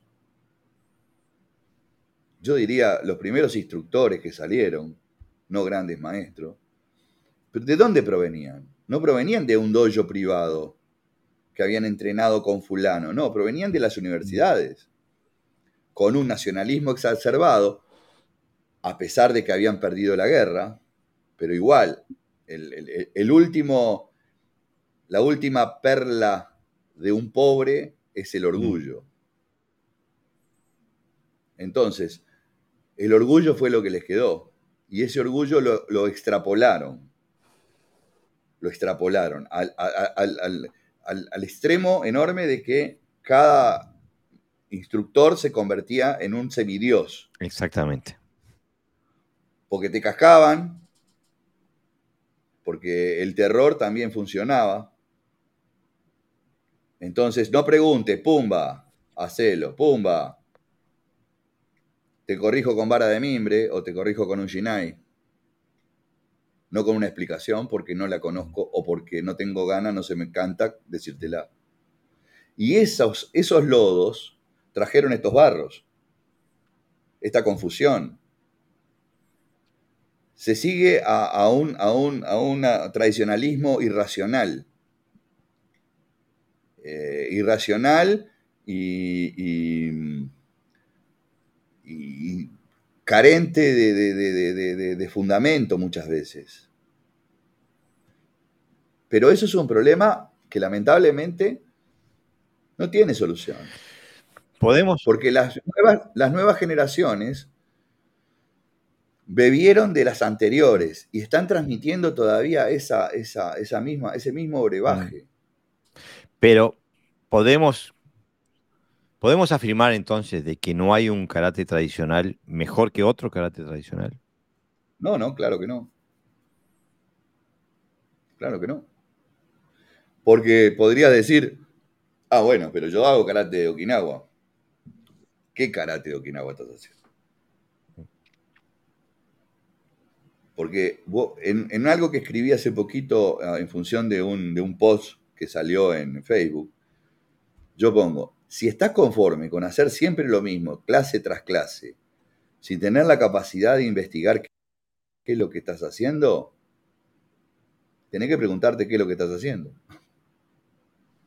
Porque si cada clase sabes cómo va a empezar y sabes cómo va a terminar, si lo único que haces es repetir como mono y no, y no, y no usás la capacidad de racionalizar el trabajo que estás haciendo, si los instructores no son capaces de mostrarte que una técnica puede tener 10.000 variantes y dentro del kata y fuera de él, ¿qué tradición está siguiendo? No está siguiendo una tradición, está siguiendo un dogma. Menos dogma o más dogma, no existe menos o más, existen, esto es así. En Japón, en Okinawa, en Corea o en Tasmania. Ese es el problema. El problema es la limitante que muchos instructores tienen a la capacidad intelectual o de profundización de los alumnos. O sea, si vos le enseñás al alumno que tiene que pensar, ¿cuál es el problema de la educación a nivel general? Antes nosotros teníamos que pensar 2 más 2, 4, pero teníamos que hacerlo. Mm. Papelito, lápiz. Hoy no saben multiplicar, no saben la tabla del 2, tienen que utilizar la calculadora. Mm. O sea, ¿qué es lo que están evitando? Que pensemos. Y con el karate pasa lo mismo. ¿Para qué? ¿Para qué pensar? Si yo te lo doy todo, tengo el programa acá. Para hacer primer dan tiene que hacer todo esto. Para hacer segundo dan tiene que hacer todo esto. Para hacer tercer dan tiene que hacer todo esto. Yo también tengo ese programa. Yo también lo tengo. Entonces cuando me dicen, Sensei, ¿tengo que estudiarme todo esto? Sí, sí, estudiátelo. Cuando llegan les hago hacer cualquier otra cosa. A mí me interesa el individuo, la capacidad que tiene de, de amoldarse a las situaciones, la resistencia, el espíritu. No si saben todo el papelito. No si saben que tienen que hacer tal o cual kata para hacer esto. No me interesa eso. Capaz que un examen es, ok, hace Naihanchi. Y pasa la hora y el tipo sigue haciendo Naihanchi. Y se está cayendo, ya, ya no tiene rodilla, no tiene cadera, no tiene, no tiene aire. Muy bien. Así me tomaron examen a mí en Okinawa. Mm. No había papelito. Pero me dieron papelito para que yo tomara. ¿eh? pero también me mostraron cómo era que no tenía que tomarlo.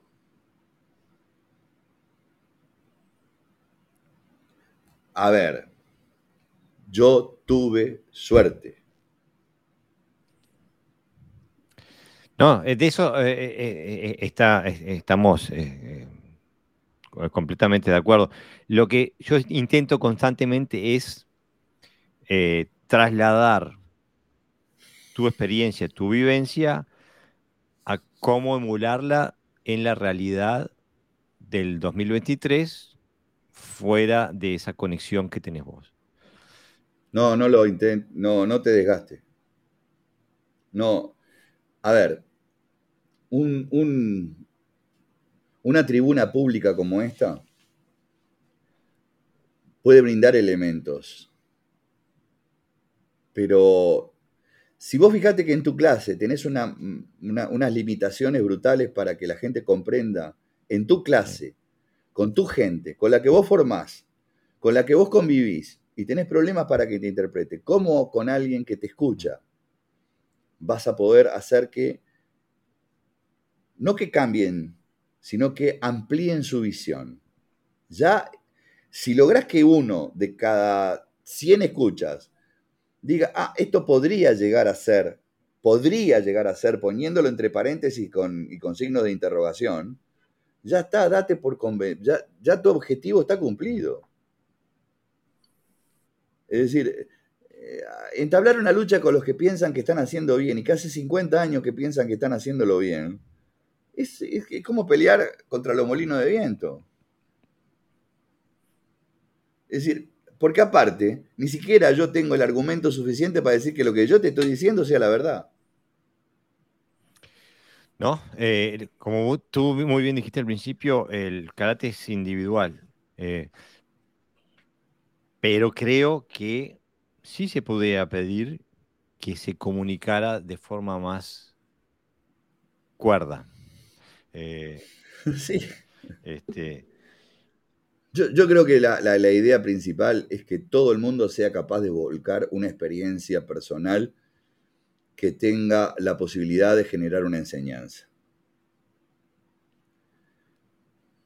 Si vos le preguntás a alguien, ¿y tenés una experiencia que me pueda enseñar algo? y no la tiene, entonces está amigo como siempre. Seguro. una de las razones por las cuales yo te hago estas preguntas, de todo lo que hablé hoy, no solamente sobre el karate tradicional, porque cuando hablo del karate tradicional, no me estoy refiriendo, y lo dejo bien claro, no me estoy refiriendo al karate original o las, los dojos que, practican ese karate. Me estoy refiriendo a, donde provengo yo. Me estoy refiriendo a, las cuatro escuelas principales de la, de la, de, la, eh, de la Asociación Japonesa de Karate. Me estoy refiriendo al, Shito, al Wado, al Shoto, al Goju. Eh, me, estoy refiriendo al karate japonés. Pero una de las escuelas, de las razones por las cuales yo te hago todas estas preguntas, no es para decir esto es mejor que lo otro. Lo que me interesa sí es documentar la posición de una persona en tu posición, que ya eh, establecimos que es una posición única, por todas las razones que, que hablamos hoy, sobre cuál es la situación en la que estamos hoy. por ejemplo, una de las preguntas que quiero hacerte, desde el punto de vista del karate original, si es el, si es el karate o el, el ti de Matsumura, no lo sé, pero es un karate que tiene raíces profundas en, la, en, el, karate histórico okinawense. Por ejemplo, una de las cosas que, que, he notado eh, por mi propia experiencia es que hay buena parte de las prácticas que tenía, que yo ya no las hago, pero que hay buena parte de las prácticas que aprendí y de las prácticas que he visto, no solamente en mi propio estilo, en mi escuela, sino en otros. Yo te voy a dar un ejemplo. Acá, de vez en cuando en Dinamarca, nos juntamos los veteranos del, karate danés a entrenar juntos. La gran mayoría son Shotokan, pero hay Goju, hay, hay Wado, Shito hay muy poquito en el vestuario, después de entrenar, cuando nos vamos a duchar, vos ves la gran mayoría, todos con la doble cicatriz en cada nalga de la operación de que le pusieron prótesis en las dos caderas o prótesis en las rodillas. Entonces, es evidente que hay algo en la forma en que entrenamos y practicamos nuestro karate que daña nuestro cuerpo, por ejemplo va por mal puerto conmigo. Sí, ya sé que a vos te cambiaron una y te... y voy por la sí, otra. pero hay que hablar también de tu hiperflexibilidad, etcétera, etcétera, que tiene, creo que tiene mucho que ver con eso. ¿Pero es algo común en Okinawa ese tipo de operaciones? No tengo idea. La verdad, honestamente, no tengo idea. Que yo sepa, no, nunca nadie me ha dicho, pa, yo soy operado cadera o te estaría mintiendo si te dijera si es común o no es común. Como... No sé, la verdad que no lo sé. el karate, entonces, ¿tiene una parte dañina? Eh, o sea, ¿tiene una parte de la práctica que daña nuestro cuerpo? Más allá de lo que hagamos. A ver, el, karate, el karate en sí, el karate en sí como tal, no, como vos lo practiques es un tema. O sea, eh, por ejemplo, yo hago maquiwara y me encanta el maquiwara y adoro el maquiwara y le pego a lo que venga con maquiwara, pero pasé un proceso eh, donde lo hice muy mal, hasta que llegué a hacerlo mejor. Pero yo le veo las manos a Morio Gigaona, por ejemplo, y digo, yo no quiero tener esas manos. Eh, ni siquiera estoy seguro de si eso es mejor a lo que yo he hecho o a lo que hacía Yuchoku. Creo que no. Entonces, vos deteriorás tu cuerpo por varias razones. Una, porque tenés una predisposición especial para que se deteriore. Es decir, no, no, puede existir una sola casuística. Ahora sí sé que si las cosas... A ver, yo fumo, digo, yo sé que en algún momento esto me va a liquidar. Ahora, yo soy consciente de eso. Digo, esa es una realidad. Es decir, lo mismo, o sea, yo tengo, tenía, yo qué sé, buena flexibilidad, pero sabía que hacer abuso de eso algún día me iba a pasar la cuenta. Ahora, yo como karateca necesitaba tener una, una abertura de 180 grados. ¿Para qué? Pero quería, me gustaba. Era parte de mis exhibiciones. Entonces, como dije, aquellos lodos traen estos barros. O sea, eh, no es un tema si es el karate japonés o es el karate okinawense. Yo creo que el problema está en el individuo, cómo lo practica. A mí me decían, no, porque eh, hacer maquiwara como vos lo haces te va a traer problemas, te va a traer deterioro en las manos. Yo no tengo ningún deterioro en las manos. Ningún deterioro en las manos. Y empecé haciéndolo muy mal. Pero empecé a hacerlo mejor. Y con un objetivo. El problema es hacerlo sin... Todo lo que hacemos sin objetivos. O con objetivos cortos. Y al hablar de cortos digo, o sea, como dije, la flexibilidad la usaba para mostrarme en, una exhibición, por ejemplo, o para hacer que mis alumnos me admiraran.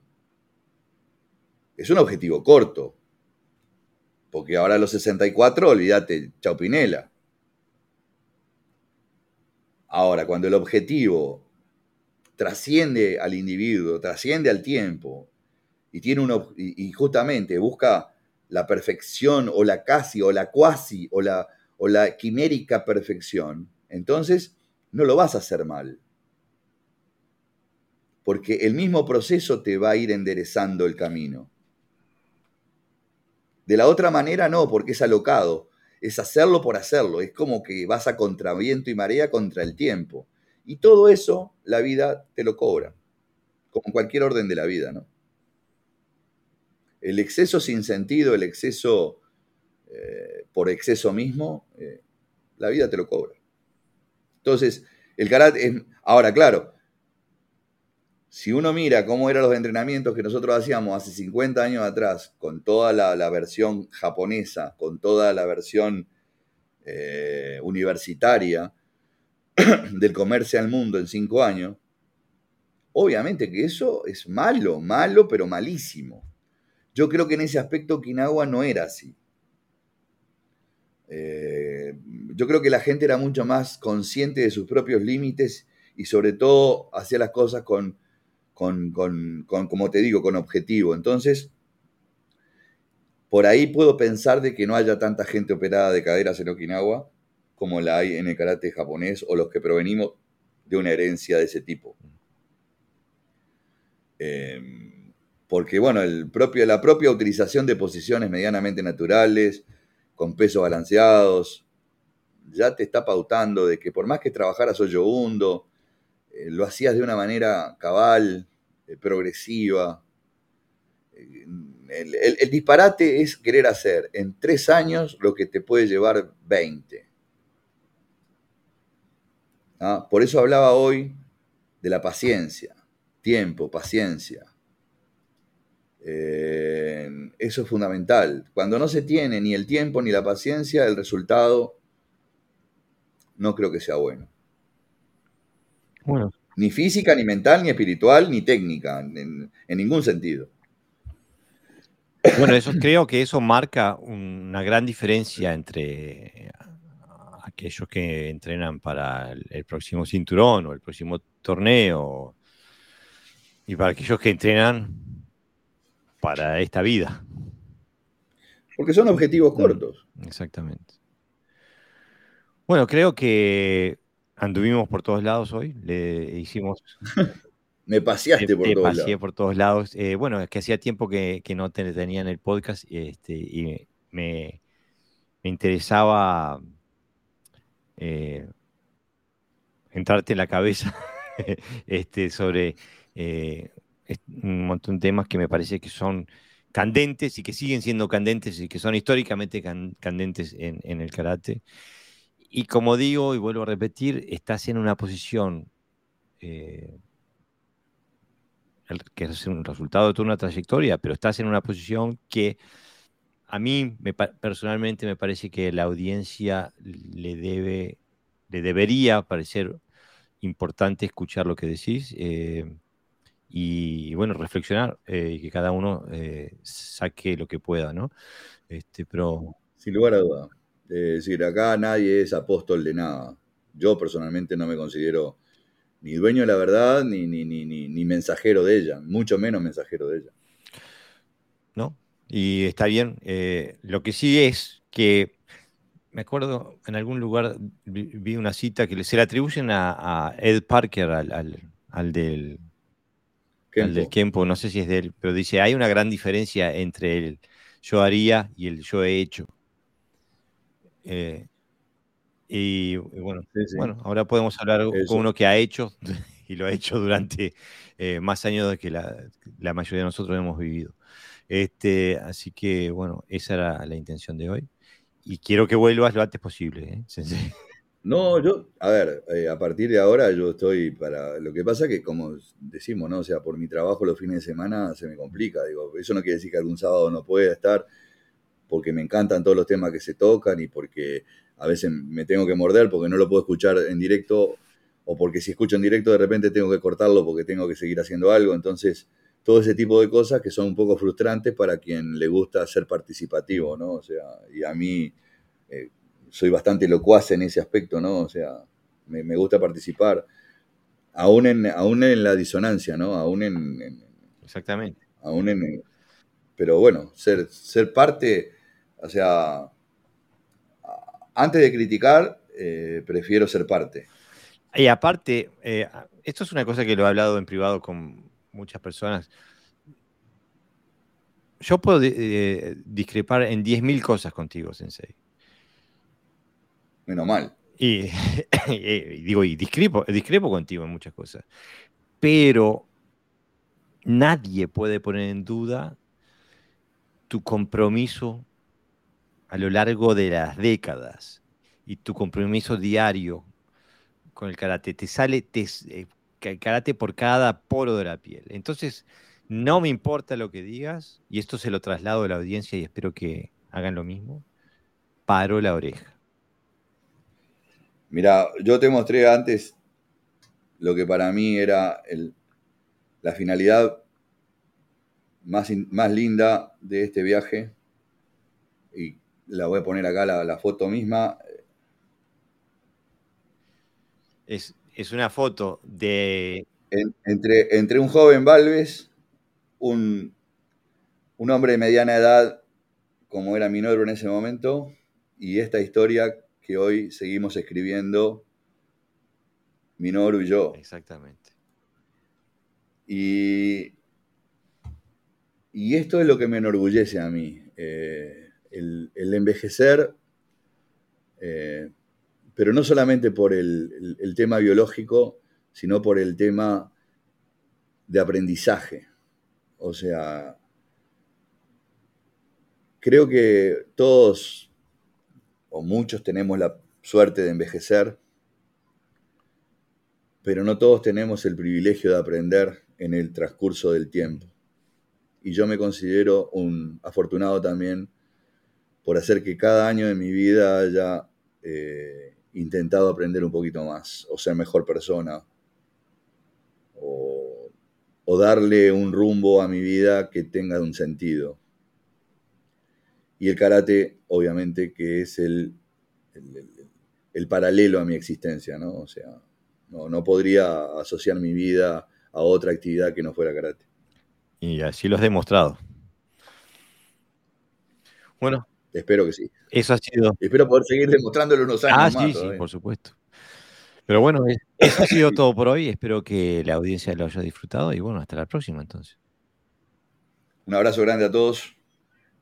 Gambate Kudasai. Gambate Kudasai.